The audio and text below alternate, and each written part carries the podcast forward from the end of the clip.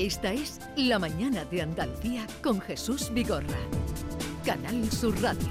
Bien, los últimos minutos con John Julius, eh, con Brock y con Garrett eh, vais a tener la oportunidad, eh, ya que venís aquí, de conocer a un filósofo y, Muy bien. y escucharlo. Qué guay. Eh, José Carlos Ruiz eh, es autor de libros que nos han enseñado a pensar, de hecho uno se llama El arte de pensar, su último libro fue Filosofía del desánimo y ahora acaba de publicar este libro tan bonito que tengo en la mano, Cocola y las gafas asombrosas. José Carlos, buenos días. Buenos días, ¿qué tal estáis? Hola, José Carlos, ¿qué tal? Soy Maite. Qué lástima, os pillo muy lejos. Qué Ay, rabia me da eso. Sí. qué ganas de darte un abrazo. Pues lástima, sí, sí, porque estamos aquí bastante, bastante animados y bien acompañados. apretaditos por lo que está escuchando, ¿eh? ¿Cómo? Que digo que estáis apretados allí un Apretado, poquito, apre- ¿no? apretadito, apretadito. Apretaditos, sí, sí. sí. ¿Está Como- es lloviendo como era por como ahí? era eso, pasión, tenéis pasión. Pasión, pasión. Dice que sí tenemos pasión. Eh, eh, tenemos mucha pasión y ilusión.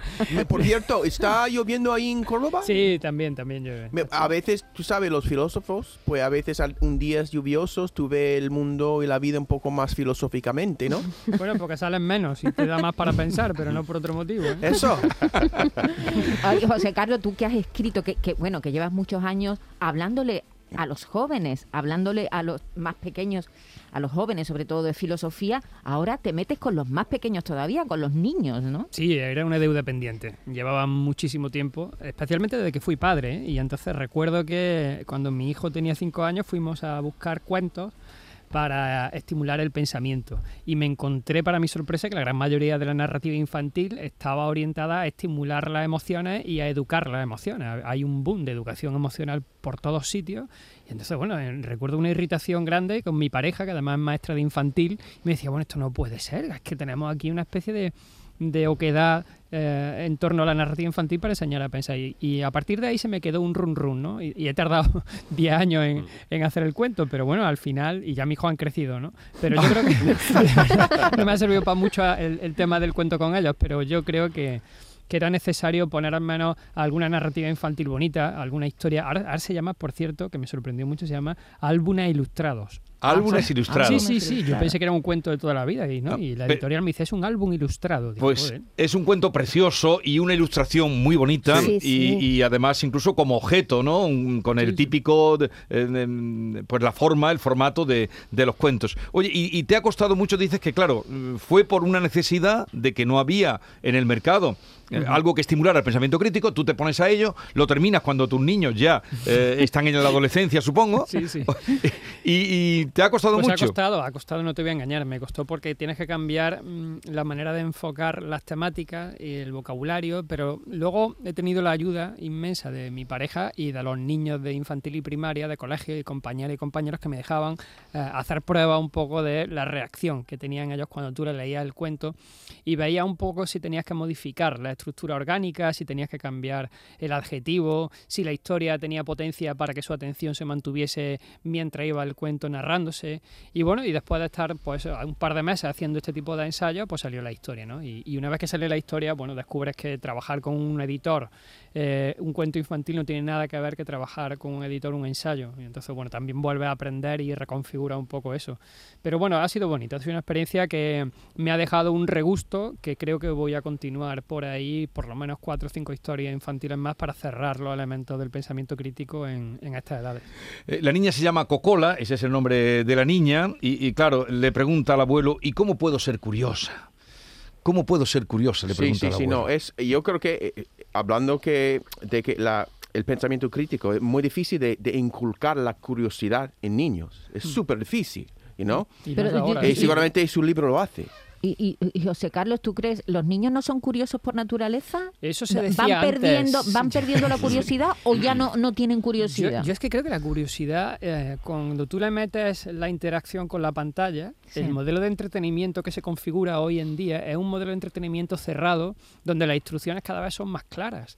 De manera que la necesidad de, por ejemplo, tener una creatividad o una curiosidad en torno a resolver entretenimientos que no existen, esto está desapareciendo. Sí. Porque eh, que cada vez es más sencillo darle eh, categorías de entretenimiento que vienen con sus narrativas muy claras y Ujú. muy dinámicas, donde la interacción del niño siempre tiene un camino que está cerrado. Así es que a partir de ahí la curiosidad es muy, muy pequeñita. Yo, yo estoy notando Sí. un descenso de la curiosidad, pero no solamente a los niños, ¿eh? ni te cuento a los adultos. O Claro. sea que- Sí, sí. Pero eso lo tienen los guiri que yo tengo aquí. Sí, sí, si a mí me preguntaran definición de guiri, alguna vez lo he dicho, es que tienen curiosidad. Para mí el guiri bueno es el que tiene curiosidad Pero por tú todo. sabes por qué, yo creo, ¿eh?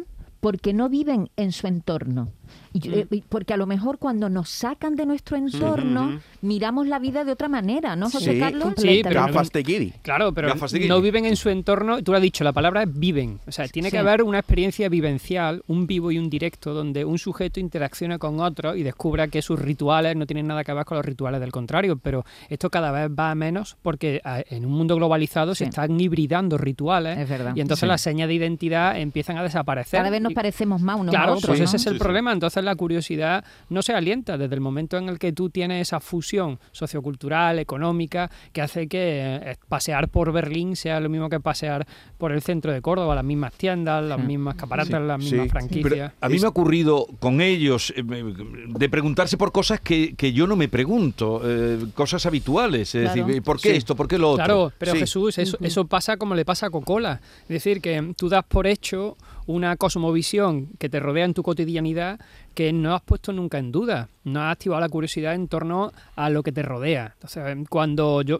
Hay un ejercicio muy bonito que yo hago con los chavales que tiene que ver con coger frases hechas del castellano y empezar a analizar la frase y te das cuenta de lo que implica ese tipo de frase que la dices tantísimas veces pero que no caes en, la simbología en su significación.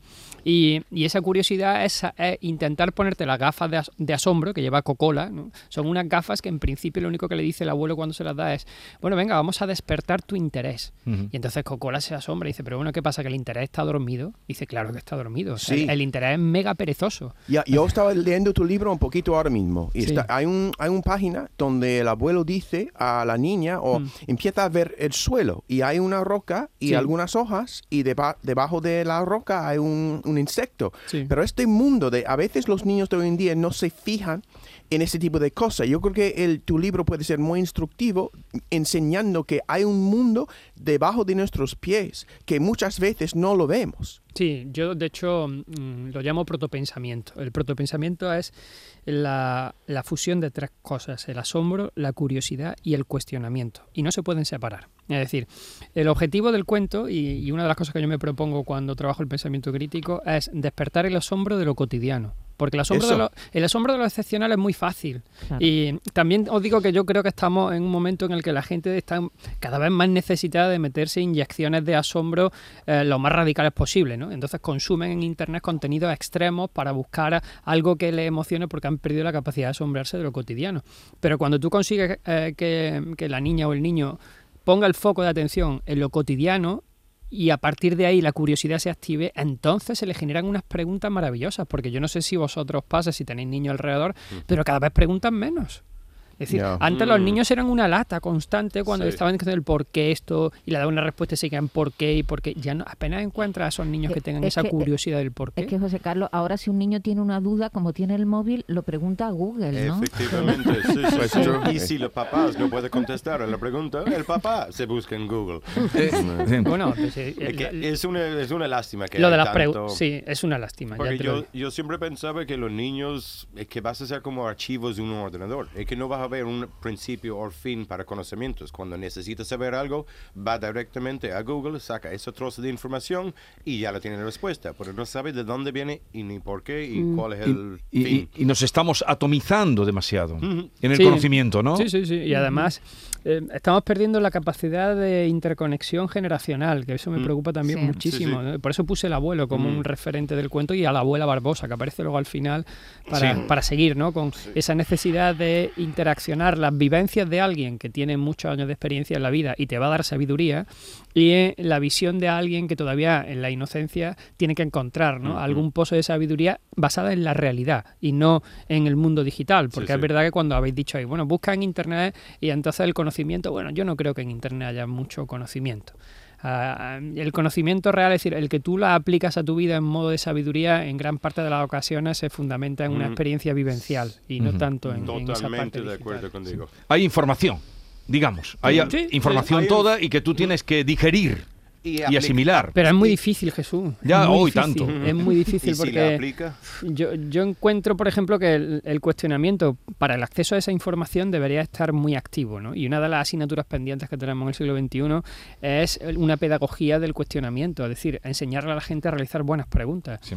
Y, y eso implica también que tenga la capacidad de entender las temáticas en un doble grado, no solamente en lo superficial o en la evidencia que se te presenta, sino ir a una motivación externa. Y eso se educa, porque nosotros lo hemos hecho durante un año en colegio aquí en Córdoba y ves la reacción de los niños cuando comienzan y ves al final del curso y dices, joder, pues las preguntas que te hacen ahora eh, te ponen en un compromiso serio, mientras que al principio las preguntas son muy evidentes, muy simples, van al- al- a la imagen que se le presenta. Bien. Entonces, bueno, esa parte sí creo que hay que trabajar. La curiosidad, la curiosidad. Cocola y las gafas asombrosas de José Carlos Ruiz. Fíjate, hoy habéis conocido a un filósofo.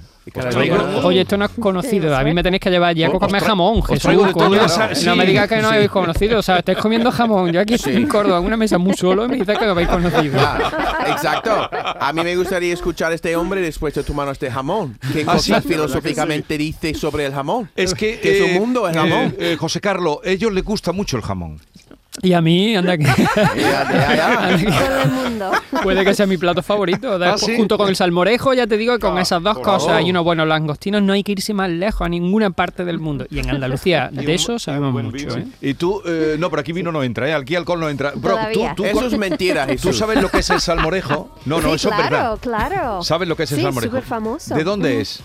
De Córdoba, ¿no? Ah, muy Muy bien. bien. Muy bien. Muy bien, muy bien. Punto. Y también, ¿cómo se llama esta cosa? bien, que, bien el flamenquín, ¿no? Ver. ¿Flamenquín? ¿Qué cosa? El flamenquín El también. flamenquín de Córdoba, ¿no? Sí. Sí, señor. Y me falta un plato típico de Córdoba, a ver si lo sabéis, alguno de los tres. Oh, God. Eh, no, eso Ha vale. dicho, mm, tú eres de- de- del sector, ha dicho flamenquín, Sí. ha dicho ella salmorejo y falta un elemento San importante. Jacobo, San Jacobo, no, No. ¿qué dice Garre? Rabo de...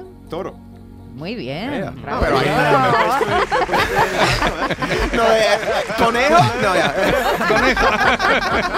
Oye, José Carlos, ha sido un placer reencontrarme contigo. Un abrazo. Qué grande. lástima, ya nos veremos para la próxima. Sí, Un abrazo. eh, a oye, todos. enhorabuena por la bandera, ¿eh? Ah, muchas gracias. Le, le dieron, esa banderado además, le dieron la bandera a Andalucía la semana pasada. Muy bonito. Por muy sus bonito, méritos. Ah, sí, wow. ¿No? Qué nivel aquí. Un abrazo, José Venga, Carlos. otro grande. Chao, chao. Hasta luego.